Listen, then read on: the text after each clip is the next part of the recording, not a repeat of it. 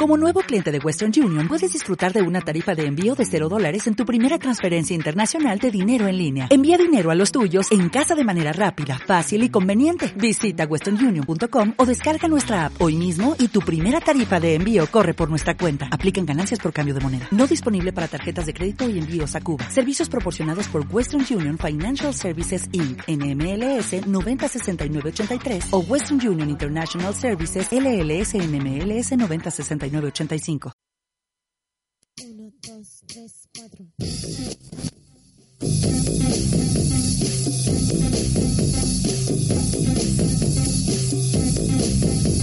Partimos entonces una nueva edición de Canvas. Este es el capítulo 38 ya de, de, esta, de este programa que está dedicado a los procesos creativos y en esta ocasión eh, no es la, excepción. Tenemos de invitado a Magdalena Cauciño, quien es la fundadora de traer a Chile una, una idea bastante innovadora que son las noches nerd. Que en definitiva las noches nerd tienen mucho de similar a Canvas. Yo necesitaba una excusa para poder hablar con gente que me parecía interesante sobre sus procesos de trabajo y creo que tú hiciste algo más o menos similar, pero en el mundo de la ciencia, la arquitectura y otras áreas más. Cuéntanos un poco cómo te ha ido y nada, partamos la conversación. Eh, hola. eh, ¿Cómo me ha ido? Me ha ido bastante increíble, la verdad. Cuando uno empieza a, abrir, a caminar estos parajes. ¿Existe esa palabra paraje, no? Sí. Ahora tengo juego Bogle, juego careta en Bogle. y me aparecen muchas palabras nuevas y ahora dudo de todas. Eh, cuando uno empieza a caminar como eh, lugares desconocidos, eh, empiezan a, aparecer miles de miles de miles de millones de puertas, ventanas, rescondrijos, caminos y nuevos caminos que te llevan a otros caminos. Mm. Entonces es bien increíble el proceso y de verdad que florece todo. Todo todo se abre y se abren puertas, todo se va, una puerta te lleva a la otra y a otra y a otra. Y, como hoy día hablaba con, con, un expositor de mañana, Humberto Palza, y hay, unos, hay materiales que se llaman metamateriales, materiales inteligentes, que tienen propiedades que, que son sobre las propiedades que tienen naturalmente los materiales, se le agregan materiales nuevos. Por ejemplo, una un material que al estirarlo se despliega. Mm. En vez de estirarse, genera más material, mm. ¿cachai? Se amplía. Mm. Entonces lo siento algo similar, es como empezáis a, abrir una ventana y se te abren mil ventanas, empezáis a ver una cosa y veis un millón de cosas más, es súper loco. Y esto, o sea, al final yo creo que generar instancias de conversación o diálogo con, con disciplinas que son a veces muy ajenas a uno, eh, te permiten también entender procesos que son también ajenos a uno, pero que al final al, tener conocimiento de ello, empezáis a ver pequeños caminos o similitudes en los caminos que hay. En tu caso en particular, cuando te hay enfrentado a neurocientíficos, por lo que veo que a físicos, a, a gente que está relacionada con data science, etcétera. ¿Qué hay rescatado de eso? ¿Qué similitudes veí en tus procesos? ¿Qué preguntas nuevas han surgido en tu, en tu camino creativo, en tu camino, o, cómo han también eh, articulado lo que es Noches Nerd a partir de también las conversaciones que se generan en esa instancia? Es una pregunta difícil, porque me pasa que estamos en un proceso siempre de crecimiento y de desarrollo es muy eh, nuevo y era más nuevo todavía cuando empecé a hacer esto. Entonces eh, todavía no llego a un lugar de confort donde poder tener tanto tener el tiempo suficiente como para poder reflexionar y tomar real conciencia o profundizar bien, como decantar la, el contenido de lo que mm. genero. Más bien resulta ser uno unas sacudones, unas tormentas eléctricas de producción, gestión, em, intercambio, aprender. Lo más bacán de todo el proceso, lo que alcanzo yo a. la mejor instancia de, producir este evento es cuando vaya a las oficinas de los, de los, de los investigadores a sus casas, digamos, a meterte a sus mundos y te muestran sus procesos, digamos, mm. cuando te podéis, y ahí no hay presión, no hay apuro, no hay no hay no hay eh, no hay público, no hay nadie, entonces podéis preguntarles todas las preguntas y podéis aclarar cosas increíbles. Oye, así como contextualizando un poco, porque quizás la gente que escucha no, no, no sabe qué es Noches Nerd y bueno, Noches Nerd es un encuentro que reúne a, a personajes que están relacionados al mundo de la innovación. Por lo Mm, que... podría, podría decirse de alguna manera. Noche Nerd es, de partida, es, una, es un evento que se produce en más de 100 ciudades en el mundo. Yo soy la representante para Santiago y estamos eh, haciendo toda la clase de gestiones para llevar las regiones también. Y eh, lo, que, lo que ofrece, digamos, lo que se va a encontrar la persona que vaya es un evento social nocturno como una como una, una invitación a aprender a aprender cosas nuevas muy diversas entre sí. Por eso te digo que es loco el decantar toda la información porque es tanta y tan divergente. Eh, tenemos mañana por ejemplo va a estar el un arquitecto de datos de la IBM, arquitecto de datos, eso ya para mí significa, ya la pura palabra me hace volar. Y mm, va hablando sobre cómo se están desarrollando algoritmos para eh, modular los algoritmos eh, que con los cuales se instruye, digamos, por decirlo de alguna manera, la- cualquier proceso de inteligencia artificial. Resultó por- producto de una cosa tan inesperada como que la inteligencia, la, la inteligencia eh, instruida, o sea, si tú- entendiendo que la inteligencia artificial es que a una computadora le metís millones de millones de millones de millones de datos en relación a ciertos temas, de manera que pueda, entre, en esa- con esa tuma- suma total, generar ciertas respuestas en un call center, por ejemplo. Pues bien, encontré en un- una, una, una plataforma, una marca que no puedo nombrar, a los tres días una plataforma lanzada resultaba ser antisemita. Mm. ¿Cachai? La otra se pone xenofóbica o la otra se pone homofóbica. La otra, o sea, los, los prejuicios se reproducen en las máquinas. ¿Cachai? Pero qui- eso, o sea, yo Eso desde, charla de mañana. desde mi ignorancia, eso tiene que ver también con, con, con que hay como, comillas, voy a ocupar como un término que a lo mejor está más relacionado a la cultura y a las artes, que es como la curatoría de datos, quizás condu- Claro, conducían claro, a esa, claro. hacia Pero ese lo lugar. loco es que tú le ponías, o sea, si tú, por ejemplo, tú, el, tú, tú crees que si vas a recibir a tales y tales y tales preguntas de tales y tales y tales personas que son tus clientes, se- le supone que vas, le metes todos los datos que encuentras relacionados con eso. Y el tema es que la sorpresa, vaya sorpresa, es que todos los datos, aunque sean datos independientes, que no están vinculados a tu, a tu percepción, ni siquiera tenés que estar de acuerdo con ellos o no, son millones de datos. Estamos hablando de grandes masas de datos de muchas variables distintas. ¿Por qué terminan reproduciendo los mismos prejuicios? Tendrá que ver la pregunta. De hecho, yo como que me estaba haciendo esa, esa misma pregunta, por redundante que parezca, hace un rato atrás que estaba leyendo un poco sobre lo que tocaba mañana con Noches Nerd. Y el, el data science al final, la- la- o sea, más allá que uno puede recopilar, recopilar datos de todo, puedo recopilar, puedo recopilar libros en mi casa, puedo reco- recopilar juguetes, lo que sea. Lo interesante es, quizá, es la pregunta que yo le hago a esa recopilación. O sea, da lo mismo que yo tenga un millón de libros, si yo no formulo la pregunta adecuada, lo más probable es que no llegue al libro adecuado. Claro. Entonces, quizás tiene que ver con, con que la influencia que, que, que se hace acá tiene que ver con la pregunta que los técnicos, los especialistas Claro, asumo. de alguna manera el- lo- es súper lindo porque en el fondo lo que estamos haciendo es visual, lo que estamos visualizando es nuestra propia subjetividad. O sea, al final está ahí, tú estás metiendo todos los datos que te parecen que están relacionados y esos datos a la suma, o sea, nosotros operamos de la misma manera y, a la- y- y educamos a las máquinas a operar de la misma manera, aunque no lo veamos, aunque creamos que no. Entonces, ahora están desarrollando algoritmos para modular los algoritmos. Es súper loco, ¿cachai? O sea, si tú me preguntas a mí qué me quedo yo con, con todo este proceso, yo todavía no sé. Yo creo que yo creo que cuando jubile me voy a sentar y voy a mirar todas las charlas en YouTube, porque estamos grabando todas, se, se, se guardan en YouTube, la gente las puede ver después. Aprovechen, a- aprovechen el dato, Noches Nerd y Nerd Night SSL en YouTube. Y, y en el fondo es, es tanta información, lo que pasa es, es, es- o sea, cuando te digo que, la- que las ventanas que se te abren, se te abren un millón, porque el nivel de investigación que se está haciendo en Chile es una cosa, pero es que es, es- es tanto como como un, como un cielo estrellado, como una playa, la arena en la playa, es una cosa... O sea, a mí me, me surge algo inmediatamente que, que Claro, al finalmente la ciencia eh, eh, eh, ha, tomado un rol protagónico en el último tiempo. O sea, como en algún minuto las grandes preguntas estaban siendo respondidas por filósofos, Sí. hoy día las grandes preguntas están siendo eh, respondidas por científicos. Sí.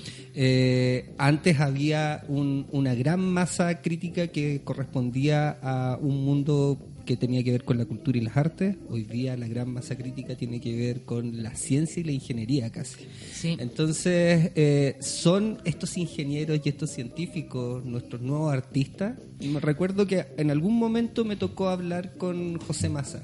Y me- José Massa, que fue también partícipe, por Sí. lo que vi de, de Sí, Nerd, veces. eh, me comentaba que, que lo importante de que el hombre llegue a Marte no es que el hombre llegue a Marte, sino que es la tecnología que se va a crear para llegar a Marte. Y que eso es, y cuando eso se empieza a crear, o cuando eso se cree, llegue o no llegue a Marte el hombre, se van a crear, eh, ahí empieza el futuro, decía él. Porque fue cuando el hombre llegó a la luna que se creó el teléfono celular y así un millón de otras Sí. tecnologías. Entonces, eh, yo me ponía a imaginar y decía, bueno, antes como las grandes preguntas tenían que ver con, con no sé, el amor, eh, con, con cosas a lo mejor más subjetivas, eh, y hoy día son tienen que ver ya con cosas más vitales, donde los científicos están elaborando o están haciéndose preguntas constantemente que no sé si tienen algún sentido no sé, porque la- el arte en sí no, no tiene un propósito. Si tú, te, si tú te ponías a pensar, un poema no tiene un propósito, no soluciona nada a nadie. El científico que está tratando de investigar algo, a lo mejor tiene una hipótesis que tampoco eh, va a salvar una vida, pero como tú decías, y el camino lleva a descubrir dentro de ese proceso que lo que él estaba estudiando sirve para algunas cosas. No sé si dentro de Noches Nerd ha ocurrido eso, que, que, que, eh, algún eh, speaker haya, haya contado que de repente estar analizando una cosa descubrió otra y que ese hallazgo se convirtió finalmente en... Particularmente una noche nerd. ¿Pasó ahí qué? Alguien hizo una pregunta y ¡chan! Eureka. Eureka, sí, una... ¿Cómo se llama? Eh, ¿Cómo se llama? Eh, eh, hay una palabra, serendipia. Ah, no, no la conocía. ¿Serendipia no Sí, conoces? Cuando es una, una respuesta inesperada, un momento inesperado y una iluminación. Sí, o sea, pienso, pienso mucho en Noches Nerd porque también es un. pensando en el lenguaje científico y de Big Data que está tan de moda, ¿no es cierto? Noches Nerd también tiene- es un gran repositorio de información, idea y con personas grotescas. O sea, si alguien se pusiera a analizar los datos de Noches Nerd, Sí, increíble. de, de cosas que se dicen a lo mejor. increíble. ¿Qué, qué, qué cosas podría, a qué lugares podríamos llegar? A lo mejor, ¿cuáles son los puntos en común? Te digo esto porque en Estados Unidos hace un tiempo atrás hubo un, un- un- uno de estos típicos emprendedores de Silicon Valley que se llama Tim Ferris. Eh, y que él tenía un podcast, así como este, pero más bacán, eh, que donde invitaba a todo tipo de personas. Invitaba a científicos, invitaba a médicos, invitaba eh, eh, deportistas, artistas, desde Jay-Z hasta un premio Nobel de algo. Y él sacó un libro que se llama Titanes, que está traducido, lo sacó, creo que lo trae Planeta, el libro. Y que lo que hizo fue como un- de forma más análoga recopilar datos. O sea, él después de 100 podcasts, lo que hizo, oye, ¿sabéis qué? Tengo 100 podcasts donde he entrevistado a miles de gente. Oye, yo quiero hacer eso, yo quiero hacer como un libro. Eh, eh, Sí. eh, y lo que hizo fue, más que transcribir cosas, empezó a buscar cuáles lo- eran los hilos en común que existían entre el deportista y el científico. Oh. Entonces eh, llegaba a la conclusión que tenía que ver con cosas más domésticas, pero cómo esas cosas domésticas influían en los procesos de cada uno de ellos. Entonces hay datos como el, cien- el 80% de los entrevistados medita, por ejemplo. El 90% eh, a- eh, practica ayuno, ayuno, ayuno en su, en su dieta, ¿cachai? Eh, y así una serie de, de datos. Claro, que ellos que finalmente ahí volvemos a lo que estábamos conversando inicialmente. La pregunta que uno se formula al final te da da como generalmente la respuesta que uno quiere, porque es lo que quería hacer Tim Ferriss de Silicon Valley, Estados Unidos, donde todo tiene un propósito, es encontrar cuál era el camino al éxito. ¿cachai? Entonces Tim Ferriss hace preguntas para saber Claro. cuál era el camino lógico. Entonces hay que ayunar, hay que hacer deporte, Claro, claro, hay que fórmula. hacer... Claro, él estaba tratando de encontrar la forma y encontró hipotéticamente un posible camino que todo, toda esta gente tenía. ¿En Noches Nerd pasará lo mismo? Eh, no.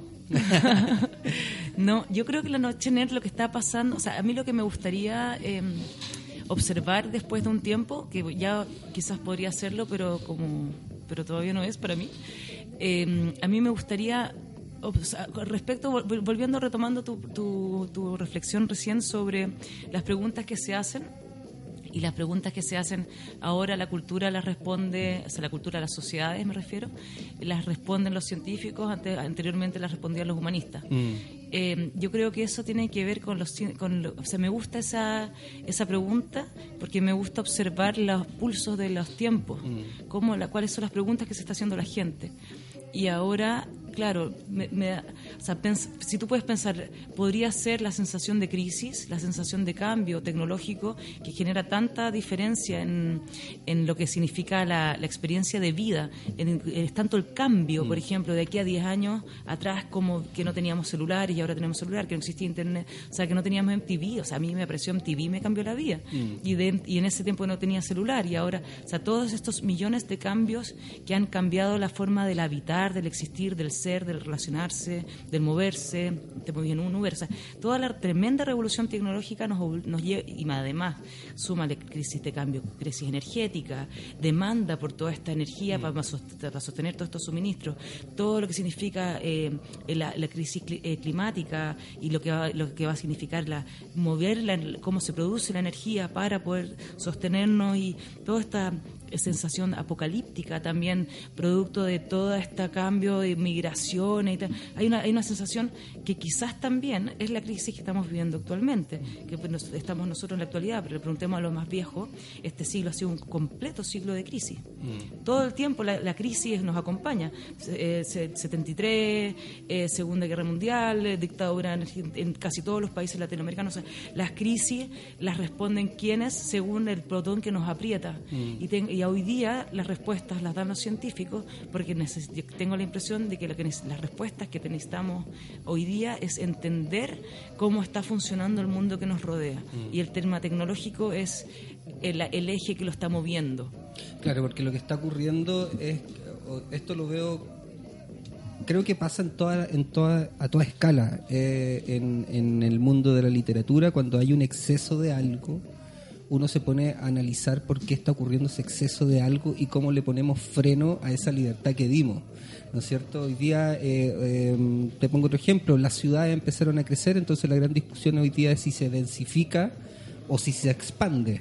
¿Cuál O es, se cuál- regionaliza. Claro, ¿cuál, es, ¿cuál va a ser como la decisión después de que al, al principio había libre albedrío, construyan, da lo mismo, y hoy día la gran pregunta son esas, o sea, poner límites a los límites. Y ahora tú me estás diciendo exactamente lo mismo. ¿Cómo ponemos freno a lo, a lo cómo le ponemos más límite a límites que nosotros creamos, ¿cachai? Que, eso, que tiene que ver con los algoritmos. Sí. Eh, que tiene que ver también mucho con las fronteras, o sea, como, como el mundo que es mundo, que era un mundo libre, sin frontera, eh, donde la- Adán y Eva andaban en pelota con una hojita en sus genitales, ¿cachai? Y de repente aparecen los países, de repente aparecen las ciudades, de repente aparecen las comunas, de repente aparece el poder en cada uno de esos territorios. Entonces, supongo que ah, eh, hay tipos de preguntas quizás. Una que tiene que ver con, con la- yo creo que la mayúscula, que es una económica, y otra que, que tiene que ver como- con cómo la ciencia responde a esa pregunta económica, porque al final supongo que tener datos o cómo, o cómo nosotros eh, regulamos esa, es- esa cantidad de datos no tiene que ver con el manejo de la información, sino que tiene que ver con a qué estoy teniendo acceso y, y cuánto dinero me da esa accesibilidad. Si el problema de Facebook que, que nos puedan decir eh, que, que manejen los datos o no, esto es una teoría mía, que nos puedan eh, eh, observar todo lo que hacemos y que manejen todos los datos, tiene que ver quizás con que al finalmente las grandes marcas se están llevando esos datos y ellos están influyendo en nuestros comportamientos de compra. totalmente Entonces, al final, toda la gran pregunta, o sea, este gran ecosistema en el cual nosotros estamos mm, eh, viviendo es la economía. que está siendo tratando de ser regulada por la ciencia, la innovación, la tecnología, etcétera. Eh, he visto muchos casos, o sea, los cruces, o sea, son preguntas vitales porque, porque bueno, cada vez estamos más, o sea, ya no podemos salir del sistema económico en el cual estamos sumergidos todos, querámoslo o no, o sea, en, el, en, en, la aprobación o en la reprobación, simplemente estamos confirmando que existe un mundo que está capitalizado absolutamente. Sí, sobreeconomizado. Entonces, tú ves las artes. La otra vez veía a, a Uwe Schmidt, que, que es Atom, que es un Ay, músico. sí, lo invité a la noche nerd. Que, que él está haciendo un interesante trabajo sobre neurociencia y música electrónica. Oye, lo he invitado, he escrito, lo he invitado y he escrito, a lo mejor me ayudáis.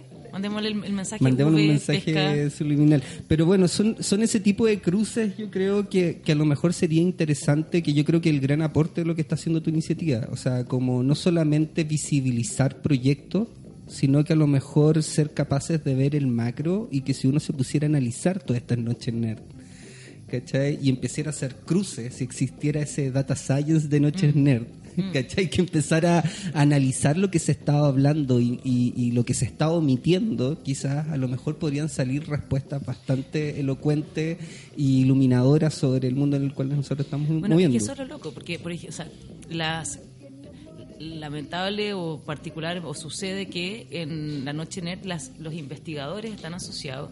Casi no te- o sea creo que hemos tenido uno o dos investigadores independientes. Mm. todos los investigadores están asociados a un centro de investigación. Mm. eso significa que hay platas o sea a ese a ese centro de investigación. Fondos públicos fondos universidades privados empresas hay intereses. Donde de, todo todo lo que está ocurriendo en términos de investigación está respaldado por intereses económicos finalmente.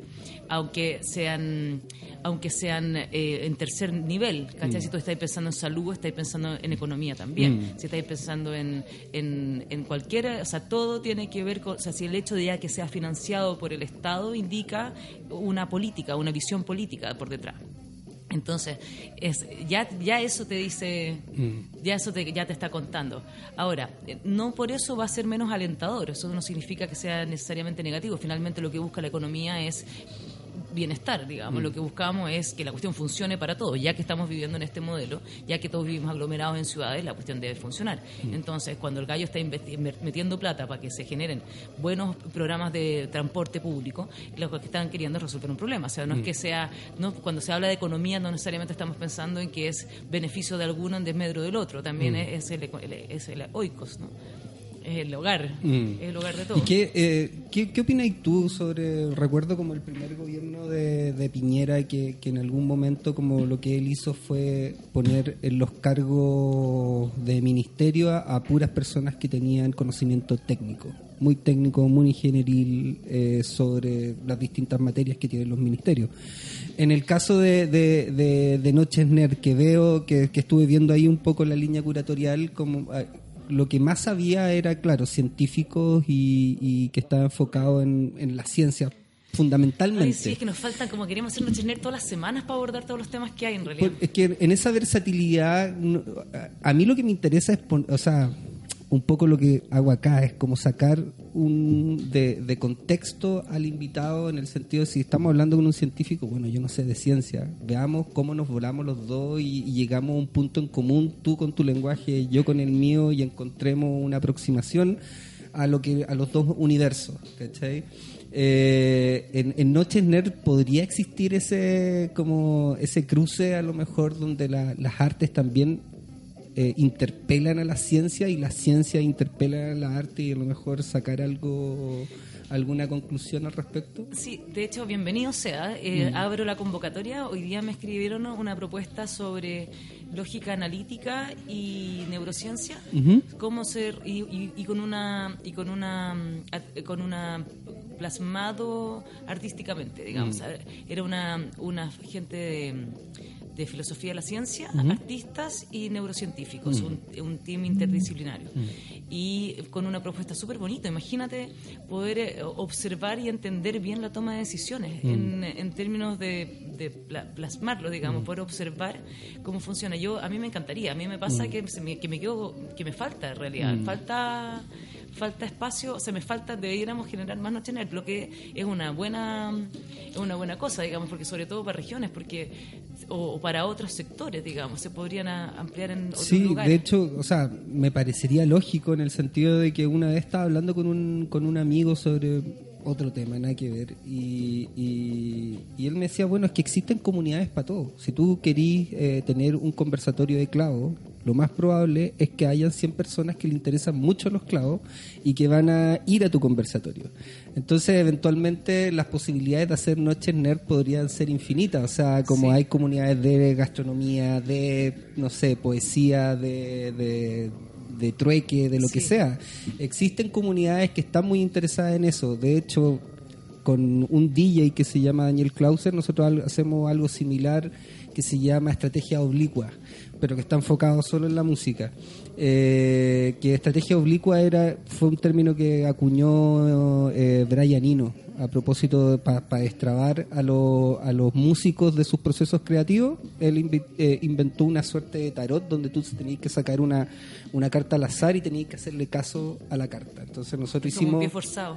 Un pie forzado. Nosotros hicimos eso dentro de la música electrónica, que es empezar a conversar sobre quiénes son los actores que están actualmente siendo parte de la música nos dimos cuenta que hay arquitectos, nos dimos cuenta que, que hay artistas que visuales, que hay no solamente músicos, sino que hay quienes componen la escena es una multiplicidad de disciplinas que permiten que esta exista. A mí me parece que la música electrónica responde a una tribu urbana bien particular que está en general bien dista de los músicos casi no conozco ningún músico de conservatorio, mm. excepto uno, mm. Lars, Lars from Mars. Ah, excepto Lars, eh, mm. creo que es el único que conozco que ha, o sea, independiente a que exploren en la electrónica, pero en general el DJ no es músico. No, no, no. ¿Y, el, músico electrónico de Perillita? Sí. Tampoco. Depende, o sea, depende, o sea, también hay un... Por músico me entiendo, me refiero a, a de formación musical académica, digamos. Claro, o sea, como tiene que ver también con la con, con, la propiedad intelectual, con el uso que tú le estás dando. O sea, como que el DJ se apropia de, de un material que no le pertenece para él dar cabida y rienda suelta a otras cosas. De hecho, hace poco tiempo atrás hablé con Piti Dallas, que, que es el, el, director de IME, que es la Industria Musical Independiente, que es una organización que se acaba de fundar para ir en ayuda de los DJs porque la PDI se lo estaba llevando preso. Se estaba llevando preso los DJs porque eh, eh, por el solo hecho de tocar música, la PDI estaba asumiendo que no estaban pagando derechos por las canciones que estaban usando. Claro. Entonces, SCD, ¿o no? Claro, no, hay otra, hay otra hay otra institución más grande que tiene que ver ya con conglomerados mucho más grandes, así como y los DJs tienen que tienen que eventualmente deberían tener ellos un carnet de, así como yo puedo, casi como un diploma de periodista donde dice yo puedo ejercer el periodismo, un carnet que te autoriza a ti a usar estas canciones porque tú pagáis una cuota mensual. Oh. Entonces ahí viene la pregunta de, de, en este collage que yo hago, o sea, al que hace collage, sin ir más lejos, tú le vas a pedir que, que pague derechos por la revista donde sacó X dibujo, X figura o X forma. Pero una Entonces, pero Aparentemente, la, la, o sea, nuevamente, alguien formuló una pregunta. Esa pregunta es, ¿deberían pagar derechos los DJs? y ahí vuelvo a la pregunta anterior, cuando, cuando estamos diciendo la economía, cuando decimos que todo es económico y que todo es mm. plata, yo te respondía, el, eh, que sea económico no necesariamente, no necesariamente es malo porque busca el bien, mm. debiera buscar el bien común, pero el, criterio es cuando es sobre y cuando nos volvemos, la sociedad se vuelve con, el criterio económico como el criterio por sobre mm. tomar las decisiones, entonces todo vuelve a ser con la plata para allá, la plata para acá, cuánto mm. y dejando otros valores que, por Dios que son más que, que debieran ser los que, a los cuales debiera estar supeditado la economía, que es la elevación del espíritu.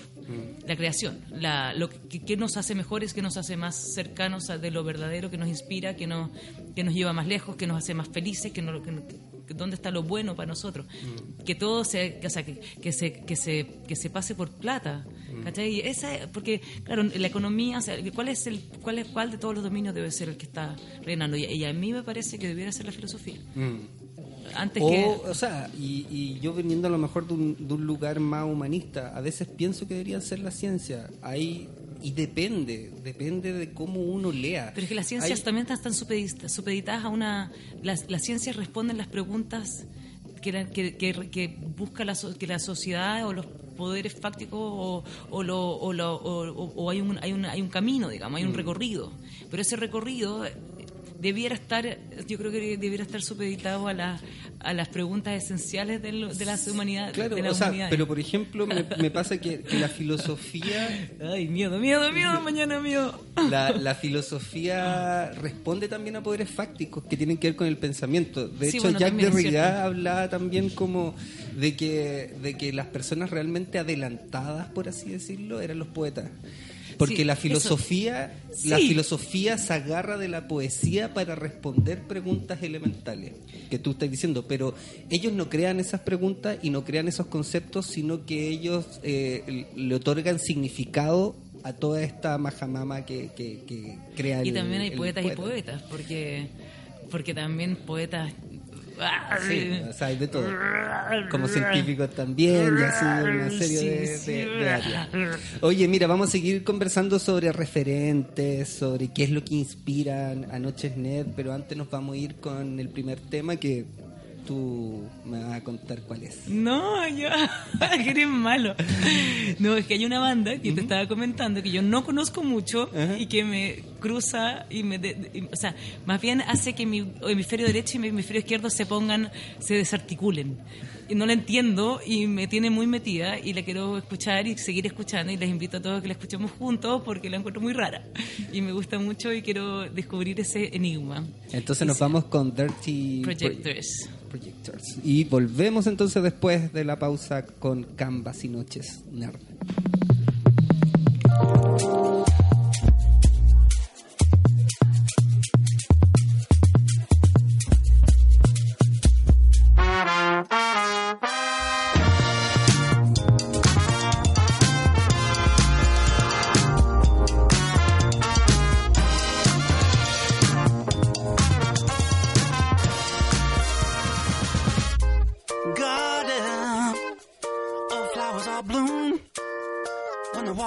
not right.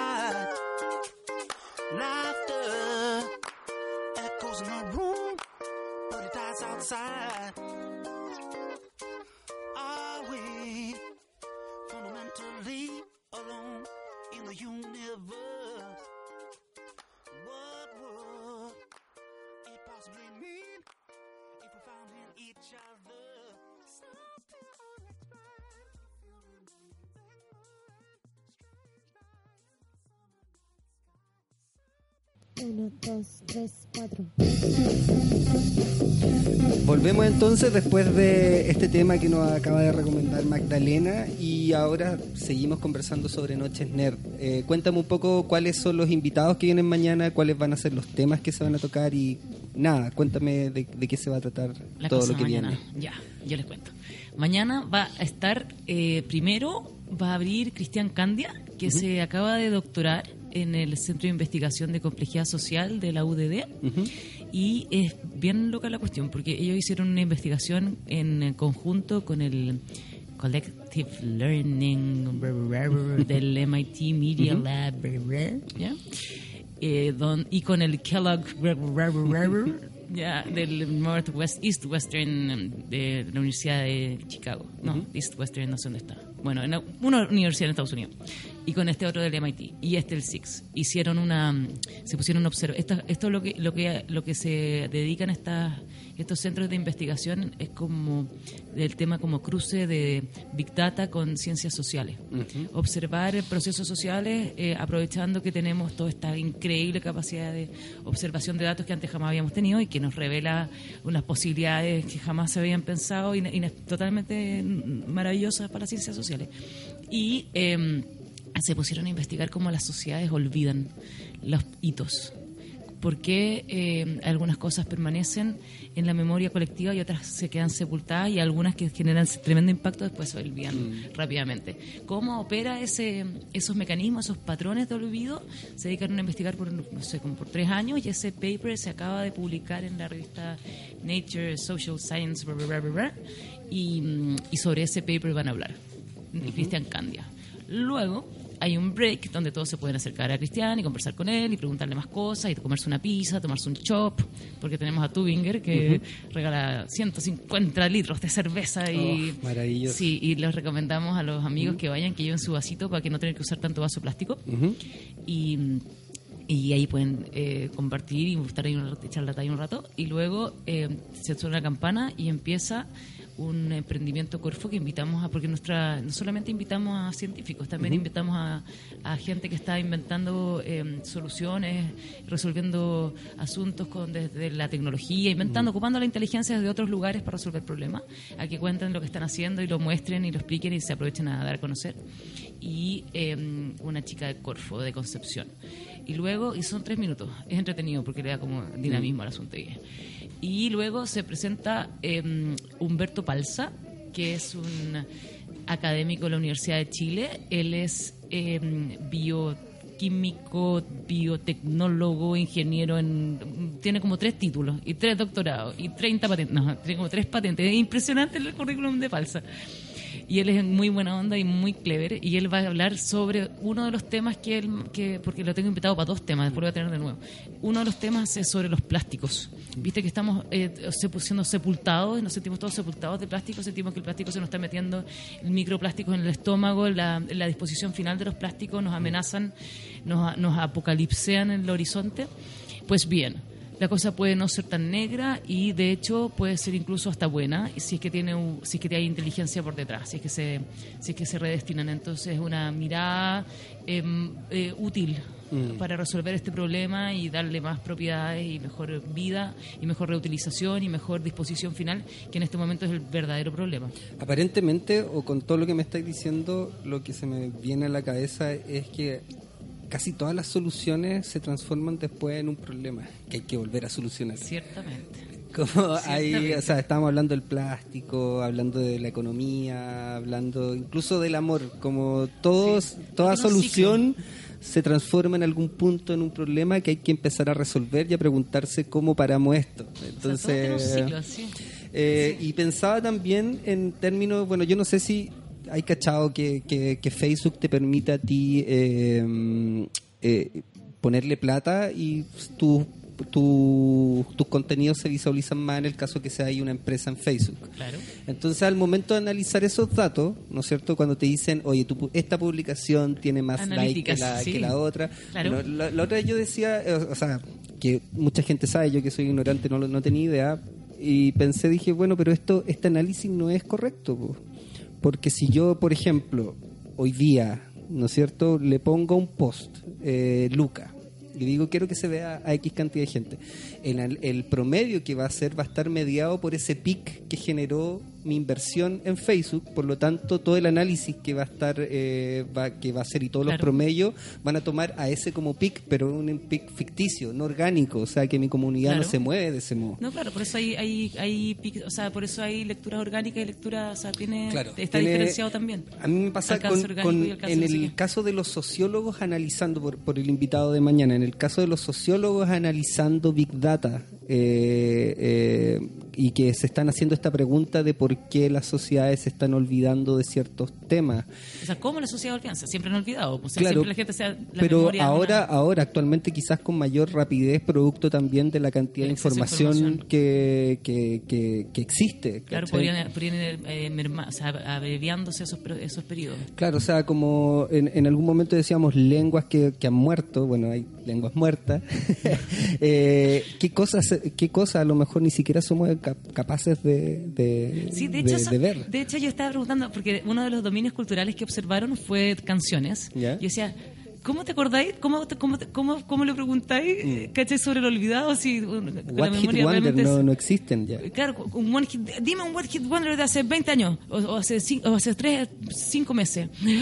Blanco, blanco. Hay millones, así Y mi blanco. Sí, además que las esferas, ¿no? Las esferas socioculturales también son difíciles de medir. Yo le preguntaba, por ejemplo, oye, pero ¿qué pasa con la gente en Sri Lanka? ¿Cachai? ¿Cómo estáis midiendo a ellos? Si ellos tienen otra, otro, ri- podríais pensar en la vida rural de Timor Oriental, ¿cachai? Que tienen otro pulso vital, que tienen otro metabolismo social, que es, ah, metabolismo social, que tienen otros procesos, ¿no? Otros ritmos, ¿no? No tan urbanos necesariamente, como que, o, cómo, o, o cómo vaya a diferenciar mundo rural, mundo, ok, estáis observando ciertos mundos, o sea, la- mm, los multiversos, digamos, es tan difícil generar... eh, una, una, una conclusión cuando hay tantas, tantas, tantas, tantas posibilidades de existencia, ¿no? Pero, la, pero eso siempre va a ser un problema de universo, o sea, por eso se definen los universos en la investigación. Y la idea es poder generar eh, paralelos que sean comparables. Claro, o sea, eh, a mí lo que me llama la atención tiene que ver con qué es lo que se está analizando. Vuelvo a- al caso que a lo mejor es más obvio y que para mí es más cercano, que tiene que ver con las redes sociales. Si uno se pusiera a analizar data de las redes, ¿qué es lo que está analizando? ¿Está analizando como una sociedad real? O- Una o sociedad que use redes sociales, para o empezar. está usando o está analizando el ideal de esa sociedad. Lo que nosotros sabemos y al, al punto en común que hemos llegado todos, o aparentemente eso es lo que subjetivamente es la respuesta, es que las redes sociales por lo general muestran lo mejor de uno o el ideal que tiene uno de uno mismo. O sea, en, la- en los perfiles. Claro, o sea, pero en las tú- fotos, los contenidos, los likes, en las cosas que tú sigues, los Claro, eventos que pero tú- ahí- ¿Cuántas ahí- veces ahí has puesto asistiré a un evento que nunca vaya a ir? Porque simplemente ponía asistir, asistir, asistir a todo lo que a todo lo que te Pero se pueden, o sea, después tú correl- relacionas los datos de la, de la, sé yo, tarjeta de crédito, por ejemplo, Ah, ¿cachai? claro, ahí supiste, el- o sea, igual hay otros datos que puedes cruzar para saber. Pa' saber el- Y lo, lo loco es todos los datos, o sea, todos los likes que tú apretáis, todos los clics que apretáis cuando estáis cansado, por ejemplo, cuando estáis con sueño antes de acostarte, cuando estáis en ocio, cuando estáis sacando la vuelta, cuando estáis mal genio. O sea, los clics que tú prestáis consciente, yo creo que no representan ni el 5% de todos los clics que así.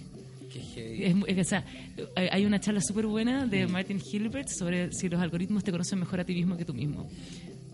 Y esto, espérate, y volviendo nuevamente a, a Noches Nerd, eh, ¿qué es lo que se genera? Yo nunca he tenido la oportunidad de asistir, espero este jueves. Mañana, o sea, mañana estamos ir, a- ir allá.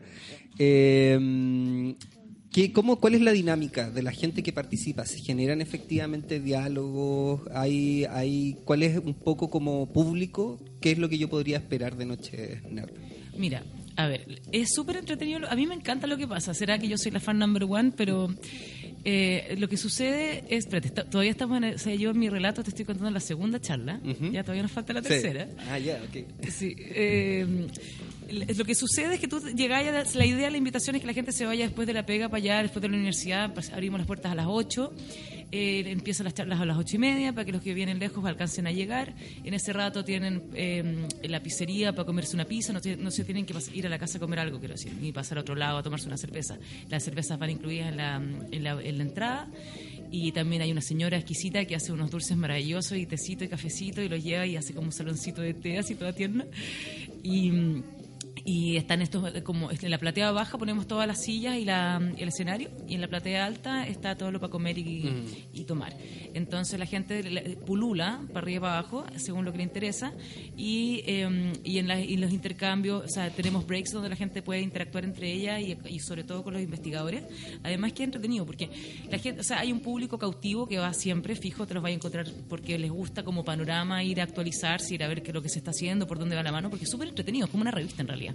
Tú vas ahí como, como para cachar que por dónde va la mano, nomás por entre... Eso ¿Y es esta, un- y esta línea curatorial que así de los invitados, a propósito de qué es? ¿Tiene que ver con investigaciones propias? ¿Tiene que ver con...? con- No, es súper... eh, Es súper ¿Al azar? No, nunca tanto tampoco. No, a mí, por ejemplo, hay, algunas variables que son eh, eh, como fijas, digamos, como que, que sea relevante, que sea que, que sea que te haga ver que te suba, que te, que te amplíe la visión, que te, que te permita, que te den herramientas que tú puedas aprender y que te dejen rayando la papa la semana, el mes completo y que cada vez que te metas a la ducha y estés un momento solo se te venga en la cabeza la idea a la cabeza y te salgan mil preguntas más. Esa es como la, la- el criterio inicial. Luego eh, me pasa que también me- que te- te- te- tenéis que mm, tener cuidado de ser eh, inclusivo eh, de, de mostrar lo que están haciendo las mujeres en ciencia, que es N. En esta oportunidad me tocó tener a tres hombres. A mí me encantaría que llegara el momento en que no importara nada el, el- qué es lo que le cuelga del cuerpo a las personas que están hablando arriba del escenario. Pero, pero todavía no estamos en ese momento y es, es urgente visibilizar y poner en, en- en- en- en visibilizar, digamos, poner en, justo valor, digamos, la investigación que están haciendo las mujeres, que es increíble la cantidad de cosas que están haciéndose en Chile. Entonces, en ese en este es un criterio también eh, a considerar. Pero a mí lo que, lo que, lo que más, eh, más importante en realidad es que sea diverso, que sea, mm, que sea que las tres sean muy distintas, aunque puedan responder a universos similares. Por ejemplo, la de, la de Rodrigo Segel, que tiene que ver con los algoritmos prejuiciosos, y la de la, y la, de la memoria colectiva, ambas están eh, albergadas, eh, sostenidas, digamos, en el mundo de los datos. Pero son, pero ¿cacháis lo amplio que la- de la investigación que se está haciendo? Que dentro de un mismo universo hay tanta diversidad, diferencia ¿Y esta de- de dinámica temas. es como una conversación o es una exposición? Es una del- exposición Ya. donde les pedimos a los expositor, a lo- al público que se aguante para preguntar, porque ten- son de 20 minutos. Ya. Tratamos de que no se pasen para que alcance el tiempo para todo y para no ser tan cansador también. y, eh, y, y luego de la charla eh, tenemos tiempo para preguntar. Y también nos pasa que se nos empieza a alargar de repente la cosa, de repente son como las 12 de la noche y entonces ahora estamos tratando de comprimirlo un poco para que la gente se pueda ir temprano, no tan cansada, porque todo el mundo trabaja al día siguiente. Entonces eh, tratamos de hacer 20 minutos, 10 minutos, 15 minutos de break y la idea es que todos los que no alcanzaron a preguntar se puedan acercar y conversar ¿Ha entre ellos. ocurrido el caso de que un, un asistente se transforme después en expositor? Por supuesto. ¿Sí? Y sí, y no- más de una vez. ¿Sí? Sí, y también me escribían gente también. Oye, ¿sabes qué estoy haciendo esta cuestión? Como por ejemplo hoy día la chica que están haciendo este fondo, este, postulando este fondo de ciencia y, y arte que es un fondar nuevo, eh, y tenían esta, esta propuesta de lógica y filosofía y neurociencia, que yo lo encuentro alucinantísimo, alucinantísimo, o sea, qué lindo si uno está tomando decisiones todo el día. Entonces, te- ¿cómo se, ¿cómo se plasma eso en términos biológicos? Claro, hay una chica que están haciendo, a lo mejor podéis echarle una mirada que, que Carla Tinochet está haciendo nada que ver, afortunadamente. Eh, está haciendo un estudio sobre eh, procesos creativos, pero a partir del ocio. Se llama Proyecto Ocio, el proyecto que ella tiene, y que están haciendo análisis de datos a partir de los tiempos de ocio que ocupan los artistas para hacer sus propias creaciones. Ocio, qué palabras Entonces, fantásticas el ocio. ellos están se están ocupando lamentablemente de un espacio donde no había que ocuparse pero se están ocupando Sí. del espacio de ocio ¿Por qué? Eh, están haciendo ella un estudio que puede ser y también se me vino a la cabeza a propósito del género y de lo importante que es re- reivindicar el trabajo de las mujeres el trabajo que está haciendo Francisca Varela que es una mm, que bueno tiene millones de premios bla bla bla bla bla tiene aparte ella una fundación que eh, está tratando de incentivar las tecnologías y la innovación en las mujeres eh, y que ella está trabajando con data science ella yo creo que es una súper buena Sí, venga, venga, venga. Ahí me pasáis los datos, pero venga, venga todo. Ahora, me pasa que se- de verdad se me hace poco. O sea, ya ten- o sea, en marzo tenía listo hasta diciembre. Mm. Es súper. eh, se hace súper. O sea, es que realmente hay demasiado que contar y que mostrar y compartir como para una vez al mes. hace Oye, poco. y tú me comentáis que, que tenéis tres invitados mañana. Tres invitados mañana. Tenemos entonces primero a primero a, a Candia con, la- con el tema de la memoria colectiva. Luego está Palsa con el tema de los plásticos, que es un temón que a todos nos, nos convoca, nos toca. O sea, todos los días es un tema. O sea, todos los días cuando caes que cocináis te quedáis con 20 paquetes. Y después tenés que ir a reciclarlo y gastáis energía en llevarlos al reciclaje. Pero bla, bla, todo un tema ya. Y luego, al último, se va a presentar... eh, Rodrigo, no, primero Cándida, claro, y después el último Rodrigo Seguel, que es el de, de la IBM, que es choro eso también, ¿ah? porque jamás, no, no habíamos, te- o sea, me- siempre los invitados vienen del mundo académico, e invitar gente que esté trabajando para el mundo privado, aunque sea algo tan multinacional como la IBM, eh, es choro también, porque también es otro lugar de que también se está desarrollando pensamiento, conocimiento y también están inventando y resolviendo muchas veces de manera mucho más dinámica, mucho más expedita, porque no tienen que pasar por toda la burocracia de financiamiento, tienen todas, las, todas las pasas rápido y, y- y nos, nos abre porque me gustaría mucho poder liberar los sesgos desde donde se ve la realidad, poder, generar, poder sentirnos ciudadanos comprometidos desde donde cada uno desde su lugar está aportando para y dejar de tener esta este dolor, digamos, producto yo creo que del mismo neoliberalismo, producto de nuestra propia historia reciente, que terminamos eh, poniendo a los empresarios como, como, en un, como en un flanco, al Estado en otro flanco, a la ciudadanía en otro flanco, como si no fuésemos todos papás, mamás, hijos,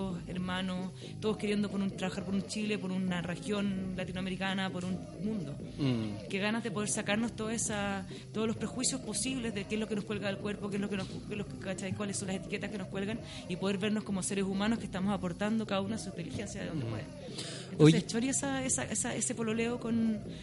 No es que yo quiera que IBM me auspicie, no, pero... Pueden, puedes nombrar la Eh. marca todas las veces que quieras. IBM. No, mentira, si también somos amigos de Microsoft, si somos amigos de todo. ¡Viva! Oye, eh, me parece súper interesante lo que estáis haciendo. Eh, muchas gracias por venir. Ya se está acabando lamentablemente el programa. Eh, pero antes de cerrar, quiero que tú dis todas las coordenadas posibles de dónde la gente se puede inscribir, dónde la gente los puede seguir, Sí. cómo pueden ver el catálogo de lo que viene para el resto del año, etcétera. Bien, les cuento todo. Mira, para empezar, toda la información está reunida en www.nochesnerd.com. Ahí está, es una página nueva, porque antes estaba albergada la Casa de Goethe, que es la productora que produce las Noches Nerd.